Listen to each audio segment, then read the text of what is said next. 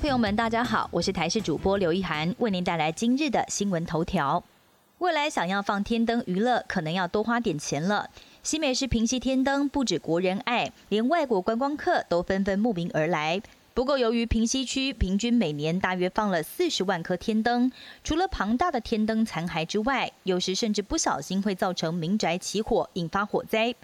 为了维护环境跟赔偿费用，新美市府打算对每颗天灯课征二十元到五十元。目前草案已经送到议会审议，那么要是十一月正式通过了，最快在明年五月份就会正式上路。商圈理事长表示，在一颗天灯只能够获利十几块钱的情况之下，这笔钱恐怕只能够反映在天灯上。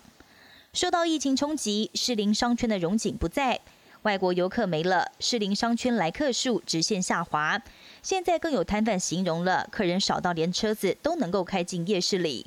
而初步估计，疫情爆发到现在，整个商圈的摊贩跟店家至少就倒了三百间，一家又一家倒闭的店门前都贴上了出租告示，租金也比起以往降低了不少。而留下来的摊贩也只好跟外送平台合作，继续咬牙苦撑。多国病例指数型成长，WHO 呼吁北半球将要迎来关键时刻。WHO 特别点名北半球处境艰难，面临严峻考验。第二波的疫情来势汹汹，WHO 发出警讯，呼吁欧美各国要加紧防范。但是不少专家坦言，病毒在秋冬的蔓延速度恐怕比上一波爆发大流行还要来得更快。像是美国最近几天单日新增确诊数超过八万例，依照最新研究数据估算，要是再不加强戴口罩措施，当地在明年二月底恐怕要飙升到五十万人死亡。对比宛如平行时空的台湾，医师建议还是要自保，表示对抗新冠病毒入侵，除了严守边境之外，目前也只能够打防疫持久战，民众依旧是不能够掉以轻心。南韩三星集团宣布，会长李健熙病逝，享受七十八岁。李健熙是三星集团第二任会长，也是一手把三星推向世界舞台的重要人物。不过，他从二零一四年开始卧病在床，实质领导人是他的长子李在镕。如今李健熙过世了，外界预期李在镕即将正式接掌三星集团。新冠肺炎疫情全球延烧，各国航空公司业绩多半掉到只剩下原来的一两成，必须要另谋生计找活路。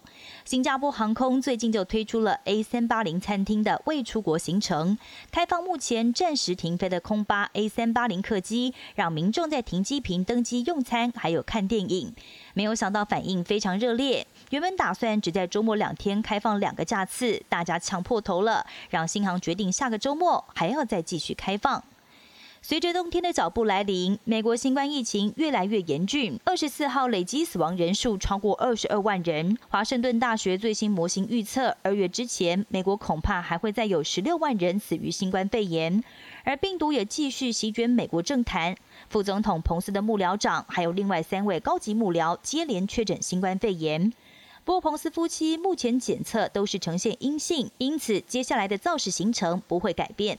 本节新闻由台视新闻制作，感谢您的收听。更多内容请锁定台视各界新闻与台视新闻 YouTube 频道。